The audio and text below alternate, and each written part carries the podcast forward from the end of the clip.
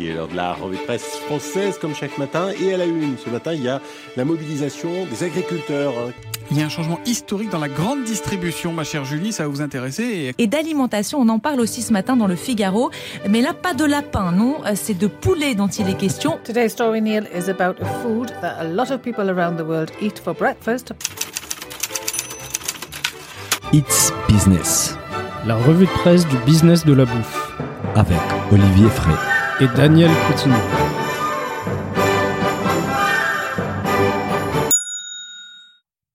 Bonjour à toutes et à tous, bienvenue dans ce nouvel épisode de It's Business, la revue de presse du business de la bouffe.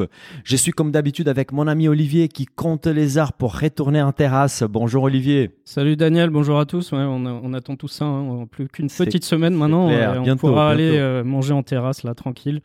Alors Olivier, aujourd'hui nous allons parler du réquisitoire d'Emmanuel Hubin contre les sociétés des livraisons, de la réouverture des restos et les casse-têtes pour les restaurateurs, d'une nouvelle génération d'OGM, d'Hectare, encore une fois, la nouvelle école d'agriculture des Xavier Niel, ainsi que des Bialetti, cette icône du café en Italie. Et on commence tout de suite avec un article par Emmanuel Hubin sur les fronts populaires. Uber Eats, Deliveroo, Just Eat, ces ennemis intimes de la restauration. Et Olivier, pour commenter cette actu avec nous, nous avons aujourd'hui Emmanuel Ru- Rubin en personne. Bonjour Emmanuel, merci d'avoir accepté notre invitation. C'est moi qui vous remercie et bonjour à tous. Emmanuel, dans ces réquisitoires, tu parles d'entreprise de la prédation, d'assujettissement. Peux-tu éclaircir nos auditeurs? Alors, quand je parle de prédation, c'est-à-dire que euh, on voit bien que durant cette crise du Covid, on a parlé de guerre. C'est un certain président. Bien sûr. Moi, je vais pas parler de guerre, mais puisqu'on a parlé de guerre, gardons cette sémantique. Euh, et on a beaucoup parlé de la restauration. Et globalement, on a dit que toute la restauration avait souffert. Moi, j'ai pris mon temps, j'ai regardé, j'ai observé, j'ai dit non, non, toute la restauration, tous les acteurs de la restauration n'ont pas souffert. La restauration, je qualifie plutôt traditionnelle, celle qui est nourrie par les TPE, les PME, les PMI, qui sont plutôt familiales, plutôt artisanales, elle a beaucoup souffert. Mais il y a un monde ou un crypto-monde de la restauration qui est celui des plateformes. Alors, les Mhm. plus célèbres et celles que j'accuse s'appellent Uber Eats, Just Eat, Deliveroo. Elles, elles ont profité pleinement de Énormément. cette crise. On a vu nos paysages changer dans les villes surtout et à Paris notamment. On voyait que tout le monde s'est fait livrer. On a vu ces sociétés rentrer en bourse pour certaines à la bourse de Londres. Leurs chiffres d'affaires ont augmenté. Je leur reproche pas d'ailleurs, mais elles en ont profité. On parle de profiteurs de crise. Alors il y a deux sens au mot profit. Il y a celui de gain, puis il y a celui d'opportunisme. Elles ont été vraiment opportunistes. Et moi, je trouve ça inquiétant parce que c'était déjà inquiétant avant le Covid et ça l'est encore plus aujourd'hui. Et demain, c'est une vraie réflexion à se poser parce que faut pas oublier que leur but, c'est quand même un but concurrentiel. Mhm. Et donc, leur concurrence, ce sont les restaurants en vérité. On est d'accord. Donc, ils feront tout pour les tuer. Mhm. Et euh, là, on parle du podcast Bouffon qui est animé par Émilie Lestari. euh, et là-dedans, dans, dans le dernier épisode, euh, un des derniers épisodes, il y a Stéphane Méjanès qui lui déplore finalement l'inégalité de traitement des restaurateurs sur les plateformes. C'est-à-dire que la- les plateformes ne vont pas prendre le même pourcentage euh, pour les uns et pour les autres. On va te faire écouter un extrait. Les commissions chez, chez Deliveroo ou Uber Eats peuvent aller de 5% pour McDo à 30% pour un restaurant euh, peu connu, en passant par 8% pour, pour, pour certains euh, chefs médiatiques, 15, 22, enfin il y a, y a, y a tous, les, tous, les, tous les modèles aujourd'hui. Donc on voit bien que pour le même service, euh, on a des restaurateurs qui sont pas traités de la même façon. Et d'ailleurs certains en reviennent beaucoup parce que certains qui se disent bon bah je je vais tenter. Peut-être que c'est ça, en effet, qui, qui va me permettre de m'en sortir. D'ailleurs, les commerciaux sont assez offensifs pour, leur- pour expliquer que ça va sauver leur restaurant. Donc certains y, vont- euh, plutôt de, voilà, un peu contre leur gré, mais ils essayent et beaucoup se rendent compte euh, très vite qu'il n'y a pas de commande en fait, parce qu'ils n'existent pas sur ces plateformes. Ils sont totalement invisibles. Euh, les clients ne les repèrent pas et, et donc ils ont euh, zéro commande et puis avec des commissions à, à 30%, il leur reste de toute façon rien euh, du compte. Donc c'est c'est un service qui ne permet surtout pas de les sauver, qui peut au contraire les enfoncer un peu plus. Euh, tu penses que les restaurateurs ont plus à perdre qu'à- qu'à gagner sur ces le, le plateformes constat de Stéphane Méjanès, euh, que je salue par ailleurs pour son travail à cet égard, euh, il a tout à fait raison. Euh, D'ailleurs, on le voit, il suffit d'aller sur ces plateformes, de voir entre guillemets le catalogue. Euh, bien, euh, la plupart des restaurants gastronomiques, semi-gastronomiques n'émergent pas, sont invisibles. Ils servent en fait de prétexte très médiatique euh, pour justifier euh, le, bien fondé de ces plateformes. Ils leur donnent une caution. Mais une fois qu'ils sont dans la plateforme, ils n'émergent pas du tout. Peut-être parce que le public ne s'intéresse pas d'ailleurs à leur cuisine, et ensuite parce qu'on ne les voit pas. Mhm. Et, et- et non seulement les commissions ne sont pas les mêmes, mais pour émerger, pour être mieux référencé, il faut payer encore. C'est-à-dire qu'il faut que tu fasses la pub. Donc un petit restaurant euh, qui doit d'ailleurs assez frais euh, trouver tout le packaging, euh, développer une partie de sa cuisine, parfois avoir un employé dédié, réadapter sa cuisine parce que la cuisine gastronomique ou semi-gastronomique, on pourrait y revenir, n'est pas du tout adaptée. C'est pas une cuisine nomade. Euh, donc, euh, en plus, il risque de s'abîmer parce qu'il va faire une espèce de cuisine, une espèce de blanquette à domicile qu'on réchauffera plus ou moins, qui va lui coûter une blinde, et qui sera pas vraiment réussi. Et donc, ça abîmera lui euh, son savoir-faire. Alors que quand tu fais du burger, du sous-sushi, de la pizza euh, euh, veule, ça va très bien. C'est des plats nomades, les gens s'en foutent un peu. Donc ces restaurateurs-là, ils ont vraiment pas grand-chose à y gagner. Et puis au-delà de tout ça, ce que je dis dans le papier, avant même que de débattre, on va parler de ces sociétés-là. Mhm. Parce que j'ai rien contre en soi euh, les sociétés de livraison, pour y revenir, mais celles-ci, euh, il y a un prérequis d'abord, c'est quand même leur exploitation de leur salariat. Je veux dire, euh, à partir de là, aujourd'hui, on parle beaucoup d'écologie. Alors ça, c'est le grand débat, c'est facile, surtout pour des urbains. Ils n'ont jamais foutu les pieds dans une campagne, mais ça, pour savoir qu'il y a des pissenlits à Paris, sont très forts. Mais ils voient, franchement, il y a quasiment des esclaves modernes. Hmm. Et le paysage parisien a changé. Et là, ils disent rien. On les voit pas. On voit pas le- les citoyens euh, s'engager. On ne voit pas les journalistes parler. Très peu. Bon, bah, ces sociétés-là, c'est elles qui les exploitent. À partir de là, à partir de ce seul postulat, mais moi, je discute pas. Je ne discute pas avec Just Eat, Uber Eats, Deliveroo, d'abord pour ce postulat-là. Mhm. Et ce postulat, il est plus du tout euh, gastronomique, mais social. Mhm. Et, et même pas sociétal. Social et économique, ce sont des gens qui cassent le euh, code du travail. C'est Et- parfaitement inadmissible. Tu devrais même pas discuter. Et après, on peut parler de toutes les autres conséquences pour la restauration euh, en tant que culture, la restauration en tant que euh, savoir-faire, et la restauration aussi en tant qu'entité commerciale qui n'a pas grand-chose à y gagner. Et justement, tu évoques en fait dans ton papier, tu regrettes la perte des valeurs du restaurant français, les partages, la convivialité avec ces plats livrés à, do- à domicile qui finissent par être mangés devant la télé, Netflix. Mais on est complètement abruti, j'ai envie de dire, dans cette société. Euh, déjà, la communication, au départ, en tout cas, de ces plateformes, c'était de dire le restaurant chez vous. Mais déjà, n'importe quelle personne douée de bon sens aurait dû se dire, non, le restaurant chez moi, c'est plus, plus le restaurant, quoi. Mhm.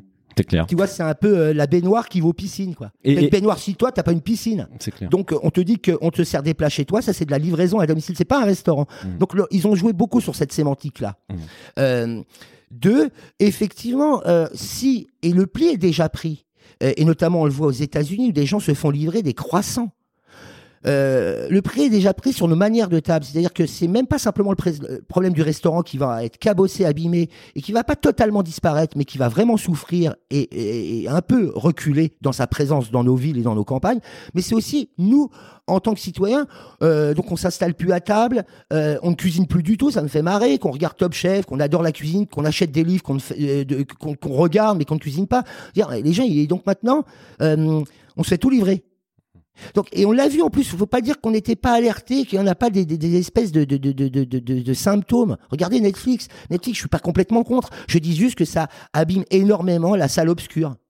Et, et à ton avis, quel est l'avenir de ces plateformes de livraison et les dark kitchens avec la réouverture des restos dans un pays où on reste quand même très attaché à cette cuisine des partages en fait? Ah, moi, je pense qu'ils euh, ont un avenir. euh, si on ne fait rien, si on réfléchit pas, s'il n'y a pas quand même euh, une prise de conscience des acteurs, c'est-à-dire nous, le public, les consommateurs, bien sûr les restaurateurs, euh, les pouvoirs publics, parce que effectivement déjà euh, leur demander de réguler euh, leur manière de traiter leurs salariés, s'il n'y a pas tout ça, ils ont un bel avenir devant eux. La restauration traditionnelle ne disparaîtra pas, mais elle sera amoindrie. Euh, elle deviendra une gastronomie, une restauration d'élite qui coûtera cher. Euh, et donc ce sera ce que j'appelle la corbeille et le poulailler. Euh, bah, pour les riches, euh, des restaurants, et puis pour les pauvres, ils boufferont à domicile. Euh, et je parle des pauvres, pas simplement en termes de, de sonnerie, de trébuchon et de portefeuille, mais de- d'éducation quelque part. Euh, et on le voit aux États-Unis, et pas simplement. Eh bien, euh, aujourd'hui, euh, ces gens-là triomphent. Et, et j'ai envie de dire, euh, oui, la France très attachée à ses restaurants. Oui, mais enfin, elle était aussi très attachée dans les années 60-70 à son petit commerce. Et elle a dit, mais non, mais c'est pas grave, les super, les hypermarchés. Je dis pas qu'il n'en fallait pas. Euh, je dis qu'il fallait réfléchir et y aller euh, avec un juste milieu. Mhm. Parce que les mêmes qui plaidaient pour ces supermarchés, ces supermarchés, qui disaient non, il n'y a aucun risque pour les euh, petits commerces, bon, on a vu ces petits commerces disparaître, surtout dans les villes moyennes, les petites villes, les villages. Aujourd'hui, on est accueilli par des rocades, par des centres commerciaux, et ils ont disparu. Mhm. Et aujourd'hui, qu'est-ce qu'il y a? Eh bien, c'est quelques boutiques de bouche formidables, surtout à Paris, qui coûtent une blinde.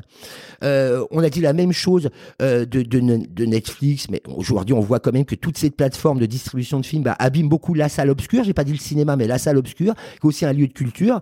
Et puis, si on prend Amazon, elle n'a peut-être pas abîmé complètement l'édition, ça je ne dis pas, ni le principe de lecture, mais en tout cas, elle a elle aussi siphonné et lessivé euh, les librairies, qui sont aussi des lieux particuliers. Et, si, on regarde en soi le, le modèle de la livraison de repas à domicile, c'est un modèle qui est pas rentable. hein. En fait, c'est subventionné par les fonds d'investissement qui mettent de l'argent de Uber Eats, Deliveroo.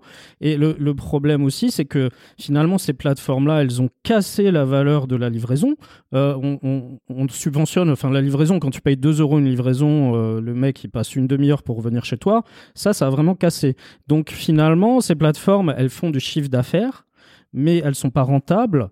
Et il y a aussi un flou aussi sur euh, les livreurs parce que on sait qu'il y a des livreurs qui vont euh, créer des comptes, etc.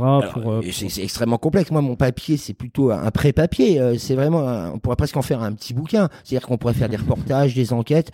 Dans le monde des livreurs, euh, on pourrait euh, s'intégrer. Je peux vous dire, j'ai pas pu le mettre dans le papier parce que j'avais ni la place et c'était pas un reportage, mais on voit des choses hallucinantes. Effectivement, euh, pour un compte, il y a euh, quatre livreurs qui se mettent sur ce compte. Là encore, euh, ça craint. Moi, je sais, puisque j'ai longtemps vécu, j'ai beaucoup d'amis dans des banlieues qu'on dit chaudes. Faut savoir ce qui se passe quand même. Euh, ça va choquer beaucoup de gens, mais ces services de livraison autorisent euh, certains à faire des repérages sur les domiciles, sur les appartes, sur les. Bah oui, quand tu livres. Et donc il y a tout un tas de petits mecs qui se permettent d'être soi-disant livreurs et qui livrent, euh, mais qui derrière font des repérages. C'est en train d'exister ça. Euh, ensuite, euh, moi je veux bien, mais euh, aujourd'hui on parle beaucoup de, problèmes d'immigration en France. Euh, on peut plus tout accueillir. Ben voilà un appel d'air formidable. Mettez-vous à la place euh, de, gens qui viennent clandestinement en France. Pourquoi ils viennent en France En partie? C'est parce qu'il dit, bah, il y a un appel d'air formidable. Alors lui, il est très content. Il gagne, je sais pas moi, euh, 150, 200, euh, 1000 euros par mois. Mais pour lui, s'il vient du Mali, c'est une richesse absolue. Et quelque part, cette personne-là, il n'est pas très heureux en France, mais il n'est pas moins, il est pas moins heureux qu'il était au Mali. Hmm. Mais ça casse totalement notre code du travail et le salariat français, y compris le salariat euh, immigré régulier. Euh, qui a sa carte de séjour, qui a sa carte de travail. Donc c'est aussi tout ça les enjeux de, de, de cette histoire-là. Et, et finalement, est-ce qu'il existe vraiment aujourd'hui des alternatives qui sont éthiques et rentables sur ce créneau-là? Euh, bah, rentable, je ne sais pas. Éthique, il y en a, puisqu'on voit aussi, euh, rappelons les choses simples, ça s'appelle des services de livraison, c'est-à-dire des services de coursier. On a vu tout un tas de restaurateurs, quand même, heureusement, durant cette crise Covid, je pourrais citer euh, une maison comme Septime, euh, le, le- le- restaurant, euh, qui lui a fait aussi de la livraison à domicile, mais c'est associé les services d'un service de livraison euh, qu'il paye cher, lui, qui est, et qui est honnête, je veux dire, qui est vertueux, il est transparent, il sait qu'il paye bien ses salariés. Euh, ça a un coût, effectivement, pour le, le- le consommateur à l'arrivée, ça coûte un peu plus cher, mais au moins, il ne participe pas d'un système. Mhm. Donc, est-ce que c'est rentable? Ça, j'en suis pas persuadé, c'est ce que disait Stéphane. Euh, à terme, à mon avis, pas, pas, pas vraiment. Oui, il y a des alternatives comme Resto Paris par exemple, mais après c'est aussi au consommateur de faire son choix. Parce que les consommateurs qui veut pas payer 10 euros la livraison, qui préfère payer 2 euros, ils favorisent. euh, Mais moi, je suis, je suis pour la liberté totale. Le consommateur fait ce qu'il veut. S'il veut euh, faire du Uber Eats, du Deliveroo, il est libre. Euh, je ne lui impose rien. Moi, j'ai mon avis, il a le sien. Mais après, je sais que sur une partie de ces consommateurs-là, il y en a qui n'ont pas conscience, comme toujours. Et je vous dis, dans 20 ans, ils regretteront. Ce sont les mêmes qui euh, regrettent aujourd'hui le petit commerce, qui à 20 ans ne voyaient bien sûr, pas les choses. Euh, je, je préviens du juste. euh, et puis après, euh, mais les gens sont libres. Moi, après, on, peut être libre d'être un salaud, si vous voulez, c'est possible. C'est sartrien, mais on peut être libre d'être un salaud. Il n'y a pas de souci. Il y a aucun souci. Je rappelle juste qu'on devient dans un monde de fous pour bien que vous compreniez les mentalités, comment elles sont en train de changer. Pour revenir sur ce que vous me disiez. Prenons le cas de McDo. McDo, c'est un fast-food. Un fast-food, vous savez ce que c'est qu'un fast-food? Ça va vite hein, pour manger avec ses doigts du burger. Et je pratique parfois McDo, donc euh, je vais être très transparent. Euh, il y en a à peu près tous les 200 mètres à Paris. C'est clair. Euh, ils ont un service désormais de livraison, c'est-à-dire que les gens ne sont plus capables de faire 200 mètres pour se faire euh, livrer, euh, pour se venir chercher un burger mou euh, qui est servi en 5 minutes, il faut qu'il se fasse livrer. Alors en plus, pour ceux qui ont pratiqué McDo, on sait bien que les frites McDo, elles ont une espérance de vie d'à peu près 14 secondes. Entre le moment que l'a servi. Donc là, mais c'est pas grave, ils réchauffent, ils bouffent de la merde et de la merde. Donc moi, ils sont libres, vous voyez, ils sont libres. Ils sont libres d'être à la fois des salauds, et puis comme disait Eliard, on a libre d'être cons aussi. Mais ce que tu dis, ça passera. ils sont en liberté, les cons. hein. Ça passera aussi par de l'éducation alimentaire, mais Bien ça, on pourra en C'est un autre reparler. débat, Ouais. c'est sans fin. Euh, Emmanuel, merci beaucoup. En fait, on va, on va continuer la revue de presse. Si tu es d'accord, on aimerait que tu restes Ouais, avec nous pour commenter les actualités. Là, tu vas parler un petit peu quand même. Euh, Olivier, on continue cet épisode avec ce qu'on attendait tous depuis octobre. J'ai parlé évidemment de la réouverture des restos qui va probablement changer la donne côté plateforme des livraisons d'ailleurs. C'était sur les échos, restaurants, les casse-têtes des réouvertures en quatre questions. Mais si on est tous surexcités par cette nouvelle, la réouverture n'est pas si simple que ça pour le restaurateur. C'est ce que pointe cet article des échos, Olivier. Oui, évidemment, c'est une bonne nouvelle pour nous, consommateurs. hein. On est ravis que, que les restos euh, puissent rouvrir même en terrasse. Euh, ce qu'ils attendaient, c'est que finalement le président Macron leur donne euh, un horizon. Donc il leur a donné. hein. Ils ont été fermés pendant six mois. Moi, j'étais content de me balader dehors, de voir le lundi les restaurateurs qui avaient tous la banane, qui avaient sorti toutes les chaises, qui étaient tous en train de récurer leur resto. Et finalement, cette réouverture, elle va se faire par étapes. Donc, dans un premier temps, le 19 mai, c'est les terrasses qui vont réouvrir. Les salles vont rouvrir le 9 juin, mais avec une jauge limitée à 50% de la capacité. Et cette fois-ci, un couvre-feu qui va être repoussé à 23 heures. Donc, ça permettra un service le soir euh, assez complet. Et l'article des échos, lui, s'est posé quatre questions par rapport à la réouverture, parce qu'effectivement, ça pose des questions. Est-ce que ça va être rentable de rouvrir dès le début? Hein, sachant que 25 à 30% des établissements seulement disposent d'une terrasse. Et certains d'entre eux, euh, l'activité terrasse, hein, si, si j'ai 5 ou 10 couverts, euh, est-ce que c'est rentable d'ouvrir euh, pour 5 ou 10 couverts? Oui, c'est clair que la rentabilité des restos est encore entachée par de nombreuses contraintes. En fait, comme tu disais, il y a que 30% d'établissements qui disposent d'une terrasse. Et en plus, avec une terrasse, il faut qu'il fasse beau, il faut qu'il n'y ait pas de vent, pas de pluie. Et en ces moments, c'est pas trop ça, en fait.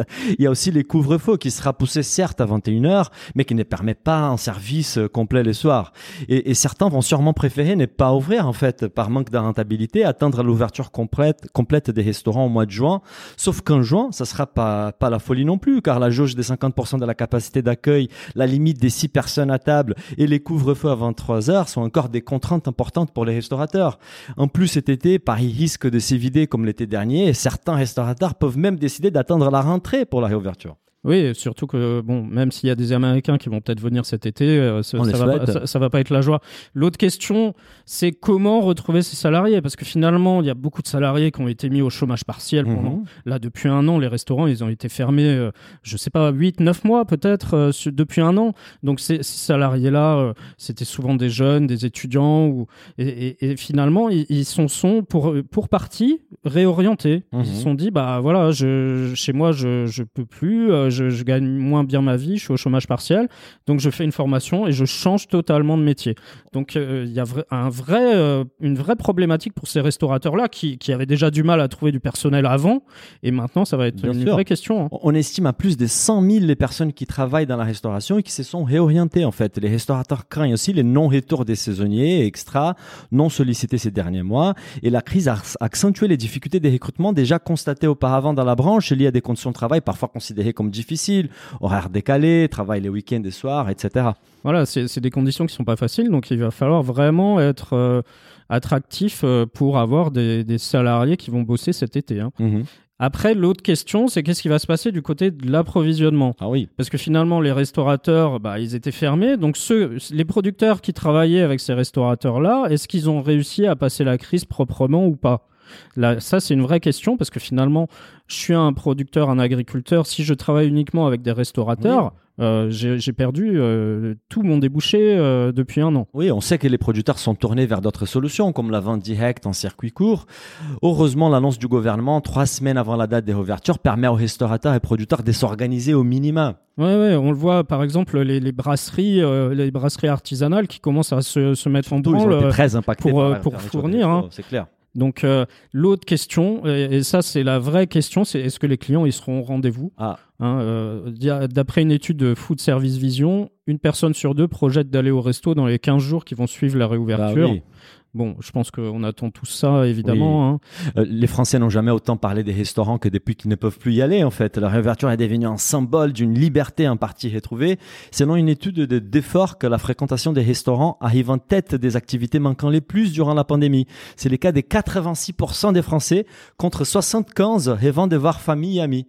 Alors, Emmanuel, on suppose que toi, tu as envie de rentrer, retourner au resto. Bah, c'est plutôt euh, satisfaisant, la, la, dernière remarque, euh, le, le, fait que les gens, et je n'en doute pas, aient envie de de, retourner au restaurant. Après, l'article est très bon. Hein. Mm. C'est un article très synthétique qui a le mérite euh, de poser les vraies bonnes questions mm-hmm. et sans polémique, de rappeler ce que ce que, c'est. Et en gros, on voit bien ce qu'est l'économie et, la gestion d'un restaurant. C'est les vrais problèmes.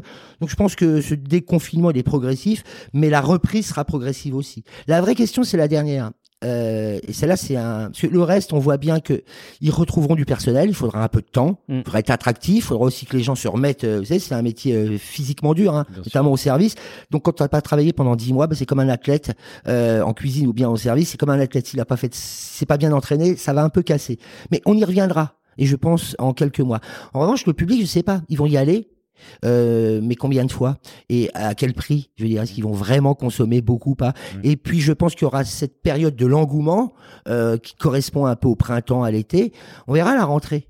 Là, il y a un peu une réalité euh, économique qui va rattraper les Français dont on dit qu'ils ont épargné ça reste à voir. Deux, euh, s'ils ont épargné, c'est peut-être pas pour aller tout flamber dans les restaurants.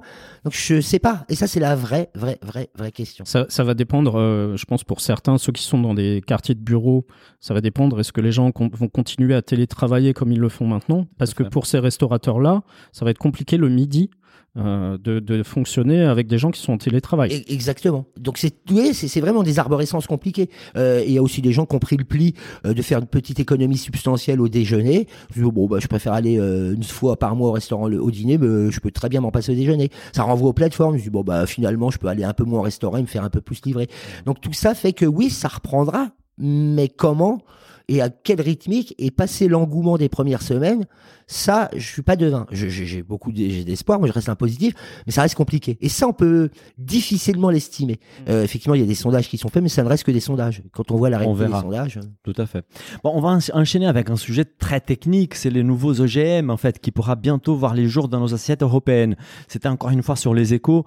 Agriculture, les, les nouveaux OGM, évolution sous haute tension. Une nouvelle qui pourra bien raviver les débats autour des OGM, avec d'un côté ceux qui les voient comme indispensables pour élever les défis de l'agriculture des déments, et de l'autre, c'est qu'ils les considèrent comme potentiellement dévastateurs pour notre santé et la planète. Oui, alors on les appelle nouveaux OGM ou alors nouvelles techniques génomiques, euh, NTG euh, dans le jargon. Donc c'est des produits agricoles qui sont issus de l'édition génomique et qui font débat euh, depuis maintenant plusieurs années et parce qu'ils sont strictement encadrés par le législateur européen mhm. qui les met dans la même catégorie que les OGM. Et par contre, il y a un récent rapport là qui a été réalisé par la Commission européenne qui pourrait vraiment changer la donne pour leur avenir. Alors pour les auteurs du rapport, c'est finalement ces techniques-là. Hein. La, plus célèbre, c'est CRISPR euh, K9 qui a valu justement à la française Emmanuelle Charpentier le prix Nobel de chimie l'an dernier. On le rappelle. Hein. Mmh, Donc mmh. c'est quand même euh, une technique euh, qui est reconnue au niveau mondial. Hein. Et, en fait, ça permet de rendre les plantes plus résistantes aux maladies, aux conditions environnementales, aux effets du changement climatique, mais aussi éventuellement d'améliorer les caractéristiques agronomiques ou nutritionnelles qui vont donc permettre aussi éventuellement bah, de réduire les intrants agricoles comme les produits phyto. Mhm. Hein, si on met moins de produits phyto, bah, on aura des produits qui seront peut-être un peu plus propres, entre mhm. guillemets, mhm. et d'effectuer une sélection végétale beaucoup plus rapide. Bah, dit comme ça, ça semble être la formule magique en fait pour l'agriculture des déments, Olivier. Mais quelle différence avec les OGM qu'on connaît dont l'Europe s'est méfie Est-ce que tu peux nous expliquer? Alors c'est un peu technique, hein, euh, la différence entre les OGM et les NTG. Selon l'article, un OGM, ça a pour objectif d'altérer le génome d'un être vivant en y insérant un ADN étranger. Donc c'est ce qu'on appelle la transgénèse. Un NTG, par contre, ça va chercher à favoriser l'apparition d'un caractère en modifiant un gène déjà présent dans le génome. Et c'est ce qu'on appelle la mutagénèse. Mhm. Mais comme l'explique finalement Peter Rokowski, qui est directeur en génomique à l'INRAE, en Europe, on est plus ou moins obligé de parler d'OGM parce que la réglementation les classe comme des OGM. Ce qui n'est pas le cas, par exemple, aux États-Unis, au Canada ou encore en Israël. Hmm. Et si les auteurs de ces rapports souhaitent dispenser les NTG de la réglementation OGM, c'est parce qu'elle est assez restrictive, Olivier. Elle impose notamment aux sémenciers et aux agriculteurs des obligations de surveillance et des traçabilités importantes, aussi qu'un étiquetage auprès des consommateurs, qui sont plutôt réticents pour l'instant. Les mots OGM en Europe, il fait peur. Oui, et toujours selon les auteurs du rapport, ces biotechnologies, elles pourraient également aider les agriculteurs à tenir les objectifs fixés par le pacte vert de l'Union européenne, à savoir diviser par deux l'usage des pesticides et de 20% l'usage des engrais d'ici 2030, et ce sans provoquer d'effondrement de la production agricole ou de flambée des prix alimentaires. Oui, dans l'article, on explique d'ailleurs qu'on pratique la mutagénèse chimique depuis les années 30 et que plus de 3000 variétés sont actuellement sur les marchés.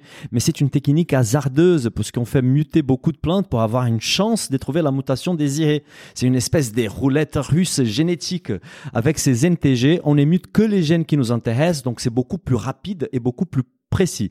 De l'autre côté, les écologistes et les ONG environnementales adoptent une position critique. La porte-parole des Greenpeace France, Suzanne Dahl, a d'ailleurs affirmé que les promesses étaient les mêmes pour les OGM, pourtant ces derniers ont conduit à une augmentation des 300% du glyphosate aux États-Unis entre 1974 et 2014. Donc à suivre des très près, car c'est un sujet qu'on va probablement évoquer à nouveau sur It's Business les mois à venir. Emmanuel, est-ce que tu souhaites rajouter un mot par rapport à ces nouveaux OGM euh, Je suis vraiment pas un spécialiste. Euh, euh, moi, a priori, je, pense que c'est intéressant. On ne peut pas euh, nier ce genre de débat. vous allez me dire, c'est paradoxal, je m'en prenais aux plateformes. Les plateformes, elles sont in situ, en réel, on voit les dégâts qu'elles font. Moi, je suis pas contre le progrès agricole. Euh, après, là encore, c'est vraiment beaucoup de concertation de la part des gouvernements, des instances qui décident, des, scientifiques, du public qui doit réfléchir, mais pas... Et je pense que le débat, il est... Le problème des OGM, et on le voit tout de suite, c'est hyper idéologique, mmh. et notamment en France. C'est-à-dire dès qu'on emploie euh, le mot de recherche agricole et de science agricole, aujourd'hui, c'est pas possible. C'est des cris d'orfraie, c'est de l'idéologie. Ça, faut en sortir. Je pense que euh, on ne peut pas euh, interdire à l'agriculture d'évoluer. On ne peut pas empêcher une agriculture plus intensive c'est un pli qui est pris. Elle peut être plus vertueuse, mais elle doit quand même. Je rappelle que beaucoup de gens qui s'opposent aujourd'hui à cet agriculteur sont les mêmes qui parlaient il y a 30 ans de nourrir la planète. Euh, c'est vraie question. Donc, euh, moins d'idéologie, plus de réflexion, plus de travail, et puis peut-être décider en termes de plan. Hmm. C'est-à-dire que je pense que là, il y a, il y a toutes les parties prises devaient se dire, on se donne des plans de 15 ans, 20 ans pour réussir, un peu comme dans une entreprise, avec des points à date de réflexion pour dire si on y est arrivé. Et vraiment des plans, j'allais dire presque souverains, euh, nationaux ou européens, mais pas des espèces euh, et qui soient incitatifs avec des vrais résultats. Encore une fois, à la manière d'une entreprise et pas les espèces de grands colloques internationaux où on signe euh, des grandes déclarations. Ça non. mais je suis pas du tout contre cette réflexion. Après, oui, effectivement, il y a peut-être des dangers. Après, ça reste un, un un dossier extrêmement complexe et scientifique, j'ai pas le niveau. On est d'accord, mais de toute façon, on reviendra sur cette, euh, sur cette nouvelle parce que de toute façon, on va en parler beaucoup sur les mois à venir.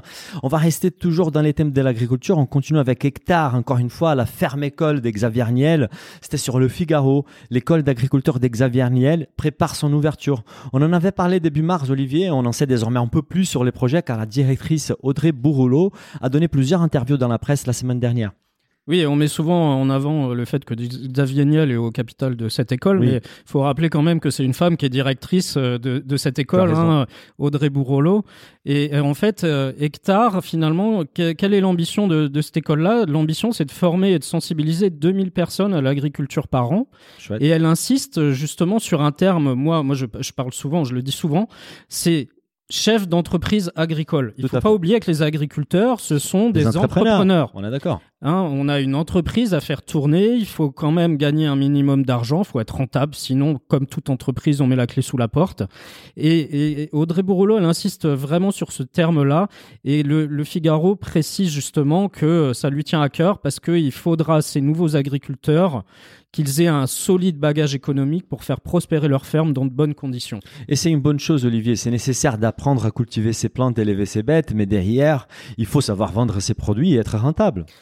L'autre objectif d'Hectare, finalement, c'est de développer l'attractivité des métiers de l'agriculture afin, et je la cite, de redonner du sens à ces professions-là parce qu'on est chef d'entreprise agricole, mais on a aussi des ouvriers sur l'exploitation agricole. Hein. On fait vivre des, vétérinaires, euh, il nous faut des gens qui nous aident à travailler dans les champs.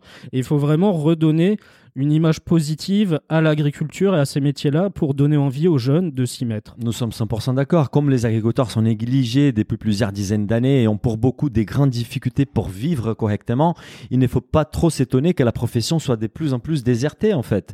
Aujourd'hui, un des points positifs de la crise sanitaire est qu'elle a vraiment fait prendre conscience aux Français que les agriculteurs nous sont indispensables. Rendre l'agriculture attractive pour les jeunes n'est pas un objectif facile, Olivier, mais c'est aussi notre mission à tous dévaloriser ces métiers. Oui, et si Hectare, c'est pas seulement une école, hein, c'est plusieurs choses à la fois. Il va y avoir un campus de formation, D'accord. il va y avoir des espaces de recherche, d'expérimentation, Mhm. un accélérateur de start-up, ce qui est, ce qui est vraiment important aujourd'hui, hein, pour qui, va accueillir à, à moyen terme 50 start-up. Quand même. Donc c'est c'est quand même pas rien. Mhm. Et des espaces de séminaires euh, pédagogiques qui vont servir aussi à... Ce sera payant, mais ça, ça va permettre de financer aussi en partie l'école. Mhm. Et au niveau des formations proposées, il va y avoir deux offres. Une première, c'est un parcours de chef d'entreprise agriculteur. Ça va se dérouler pendant six mois avec des cours pour savoir comment acquérir du foncier, comment se mettre au bio, comment on s'adresse aux différents distributeurs pour vendre ses produits. Donc cette formation, elle est gratuite et ouverte à tous. Super. Donc elle s'adresse par exemple à des personnes qui sont en reconversion. hein. Il y en a beaucoup, hein, Oui, des gens qui, les 100 000 de la restauration changer. qui veulent se réorienter. Voilà. Et il y a une seconde offre qui, qui va proposer 400 heures de formation à destination de celles et ceux qui veulent devenir salariés agricoles. Il y aura aussi une offre pour ceux qui ont déjà une exploitation et qui souhaitent mieux la va- valoriser. Il y, aura, il y aura un parcours qui permettra de donner plus de valeur à sa ferme, notamment en aidant à mettre en place de la vente directe, de la transformation de ses produits ou encore de l'agrotourisme. C'est une très belle initiative. Emmanuel, tu en penses quoi de cette école hectare Alors sur le papier, écoutez, euh, bah, que du bien, Ouais. que du bien. Alors euh, c'est Xavier Niel. Moi, j'ai rien pour, j'ai rien contre. Moi, ce que je vois, c'est qu'à un moment donné, au jour d'aujourd'hui, il s'entoure, il met des fonds. Je rappelle, ce sont ses fonds propres ou des fonds privés. Donc là, il y a pas, euh, on peut rien lui reprocher. Non. Et il y a juste une chose à voir, c'est de la laisser vivre. Et sur le papier, c'est formidable, ce sont des fonds privés. Euh, et bon, on verra bien si elle marche ou si elle ne marche pas. Le souci peut-être, c'est qu'on emploie le mot d'école. Moi, je trouve que ce qui serait plus moderne, c'est de parler de centre de formation, parce que vous le dites, finalement, ça s'adresse un peu à tout le monde, à ceux qui veulent se réenchanter, à des jeunes qui voudraient aller sur le cursus, et puis aussi à des exploitants qui ont besoin de formation professionnelle, de formation continue, comme dans plein métier, Mhm. et qui ne l'ont pas. Sur le papier, bravo. Euh, j'ai rien à redire. Euh, là, je suis très très euh, non suspicieux et je dis on verra bien à l'usage. Si ça échoue, bah dommage. Euh, S'il y a derrière des choses plus ou moins nettes, on verra. Mais à l'usage, il faut vraiment accompagner au départ et pas couper l'herbe sur pied parce qu'effectivement le personnage de Xavier Niel avant même qu'il ait commencé pour X raisons les gens lui bouffent la gueule. Bah ouais mais d'accord mais euh, on verra bien. Il y aura peut-être une raison de plus de lui bouffer la gueule mais laissez-lui au moins le temps de faire ses preuves. Je rappelle que sur d'autres écoles no- notamment Station F à Paris Oui. euh, c'est pas euh, c'est plutôt une réussite. Oui, bien sûr. Bah, on va continuer avec un dernier article sur l'agriculture, avec un projet que je trouve sincèrement génial, euh, Olivier. C'est l'Airbnb fermier. C'était sur Euronews. What's Airbnb farming and could it improve wasteful supply chain? C'est quoi l'agriculture Airbnb et pourrait-elle améliorer la chaîne d'approvisionnement gaspilleuse? Euronews nous raconte l'histoire d'une success story espagnole. Oui, en fait, tout, tout a commencé en 2011, euh, lorsque deux frères ont cherché à relancer le- l'entreprise fruitière euh, familiale. En fait, ils se sont, ils sont ren- rendus compte qu'il y avait quand même des, des problèmes récurrents. Euh, donc les, les prix bas qui étaient payés pour leurs produits, ils n'arrivaient pas à vendre euh, une partie de leur récolte chaque année, donc du coup c'était gaspillé. Et en réponse à ça, ils ont eu l'idée, ils se sont dit, mais si on supprimait les intermédiaires et euh, si on récoltait plutôt les fruits à la demande?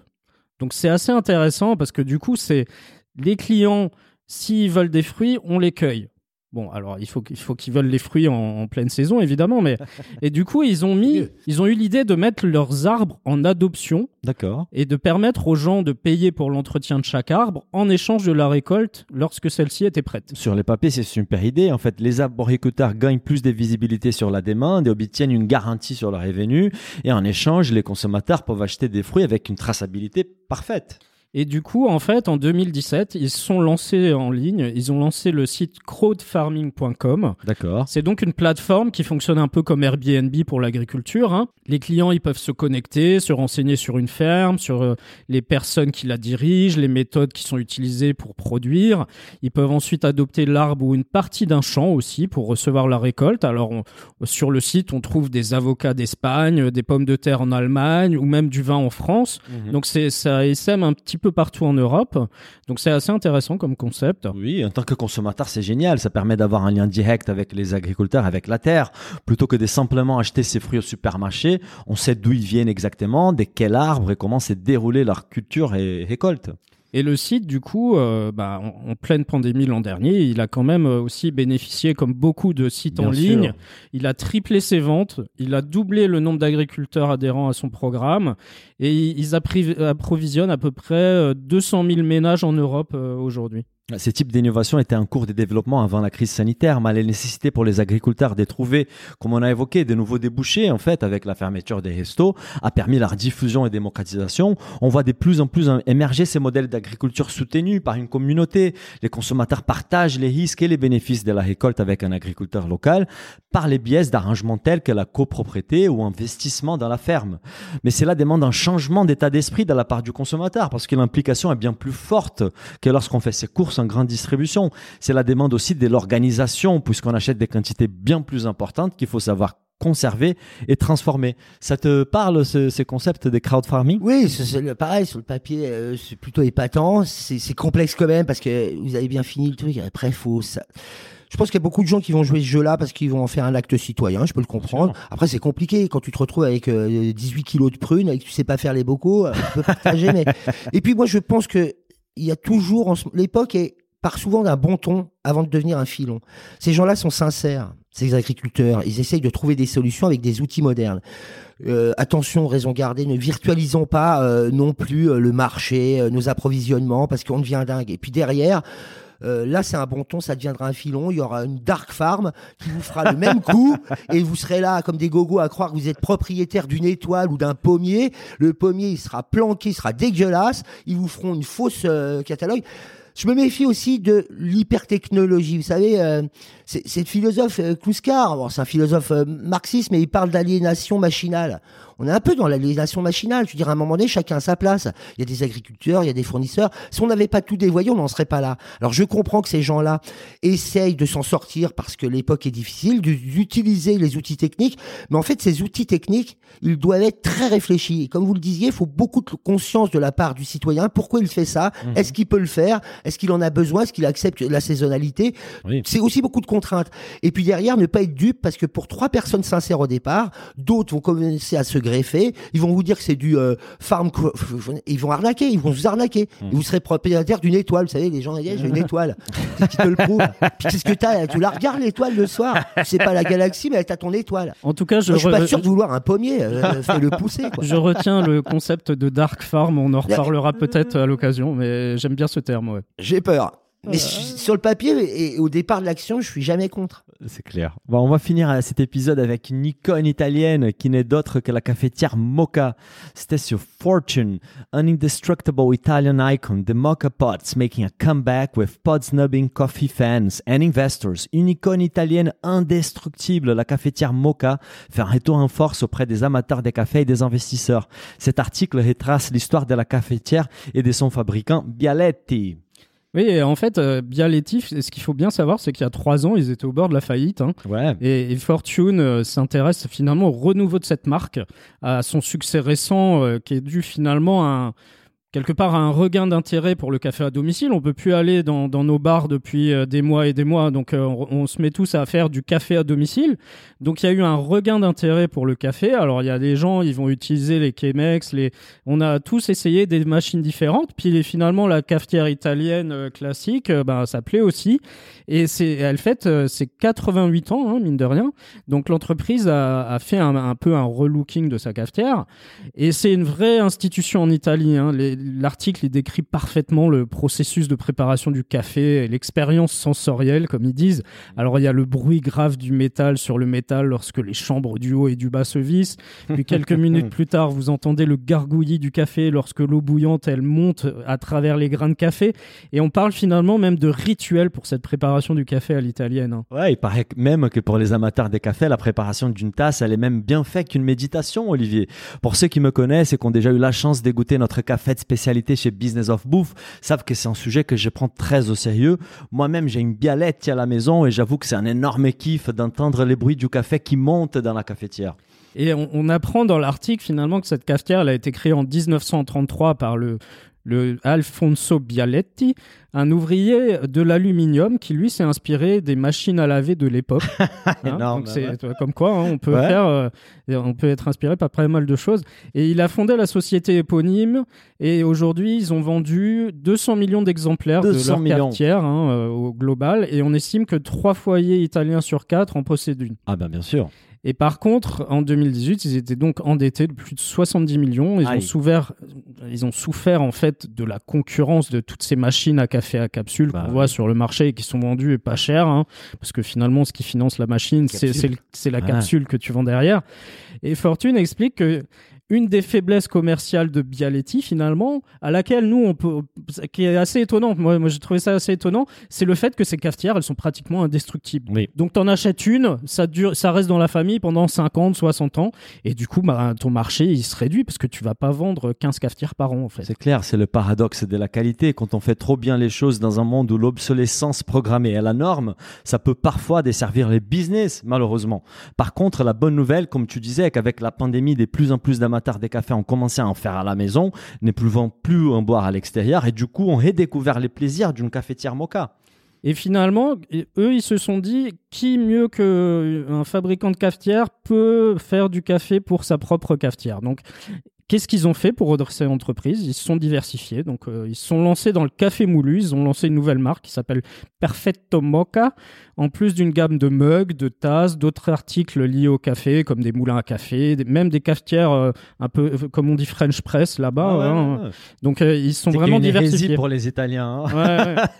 Ouais, est ainsi passé d'une société qui fabriquait des cafetières mocha et d'autres équipements des cuisines à une entreprise axée sur tous les aspects de la préparation du café à domicile et c'est bien joué. Elle est devenue une marque lifestyle autour du café. Bialette s'est même lancée dans les capsules à café avec la particularité que les dosettes des cafés Bioletti peuvent être décomposées en, compo- en composants recyclables, ce qui élimine donc l'une des principales critiques adressées aux autres dosettes qui ne sont pas écologiques. L'entreprise regagne des parts des marchés en soulignant la durabilité des cafetières les seuls déchets et les marcs des cafés, qui peut être euh, d'ailleurs valorisé en compost, puisque la cafetière Mocha Express n'ont même pas des filtres à café jetables. Et moi, moi j'aime bien la, la conclusion, une des conclusions de l'article. C'est Jake Leonetti, qui est rédacteur en chef du magazine Coffee Talk. Il, il dit Je vois les cafetières Mocha Express de Bialetti un peu comme des disques vinyles face au CD Voilà. et au MP3 représentés par les machines à café à dosette. Et on voit à quel point le vinyle se porte bien aujourd'hui. Donc c'est un bon parallèle, j'ai trouvé. euh, j'ai bien Tout aimé à fait. ce- ce Emmanuel, parallèle. on sait que tu apprécies un, un- un bon café. Toi, tu es fan des Bialetti? Ah ouais. Non mais euh, tout est dit. Euh, et on va peut-être juste rajouter qu'il y a quand même un génie italien. C'est aussi un objet de style formidable de design. Ah oui, c'est C'est une magnifique. partie de son succès vient de là. euh, Méga beau. C'est devenu un objet, euh, c'est une vraie pièce de pop culture, un objet gastronomique très identifié, euh, très technologique, une vraie ingénierie derrière, et puis c'est un objet de design formidable. quoi. Pas vivement euh, Bialetti. On va finir cet épisode avec euh, deux perles qu'on a retrouvées sur Twitter, bah, que toi tu as retrouvé Olivier euh, sur Twitter. Tout d'abord une analyse courte et directe sur le bio importé. Ouais, le, le bio, euh, les travers du bio importé, moi j'appelle ça. Donc euh, c'est un, tweet de Mad- Amadi2. Euh, concombre bio sous plastique, cultivé sous serre andalouse en plastique par des clandestins soudanais, acheminé par des camions diesel, conduits par des chauffeurs moldaves, payés au lance-pierre. Voilà, ça, ça peut résumer les, travers du Tout bio est dit, tout importé. est dit, voilà. Voilà. Moi j'ai trouvé ça Et très- même sous, sous couvert de bio, c'est pour ça qu'il faut beaucoup de vigilance et prendre euh, beaucoup de vigilance, beaucoup de concertation et à un moment donné décider. Euh, et puis, euh, mais pas être dupe non plus. euh. Euh, on peut critiquer l'ultra-finance, les petits malins, mais aussi derrière euh, le green, les belles vertus, euh, il y a aussi beaucoup de mesquinerie. Tout, tout est dit là. Son concombre, il peut se le faire en crème. On, on va terminer avec un deuxième euh, tweet en fait qui fait référence au phénomène TikTok dans la bouffe aux États-Unis que nous avons déjà évoqué il y a quelques semaines sur It's Business. Ouais, là c'est un tweet déniché par Elaine Shaw qui, en fait, on vous en parlait il y a quelques semaines, hein, de ce phénomène qui s'appelle les baked tomato pasta.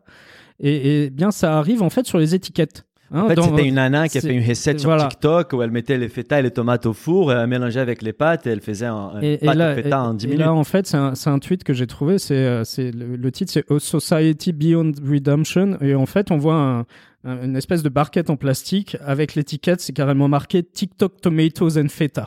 Voilà, on s'embête plus. On a, on met tout dedans. Donc c'est, c'est Ouais, vraiment tout le monde la- a compris. quoi. Voilà. Bah écoute, euh, Olivier, merci pour cet euh, nouvel épisode d'Aits Business. Emmanuel, c'était un énorme plaisir moi. de t'avoir avec nous aujourd'hui.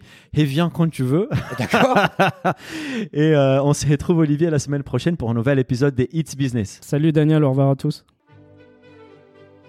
Si le podcast vous a plu, n'hésitez pas à le noter 5 étoiles sur votre appli et à le partager autour de vous. Pour vous abonner à la newsletter, il suffit d'aller sur businessofbouffe ou olivierfray.com et vous abonner dans la rubrique newsletter. Bonne semaine et à bientôt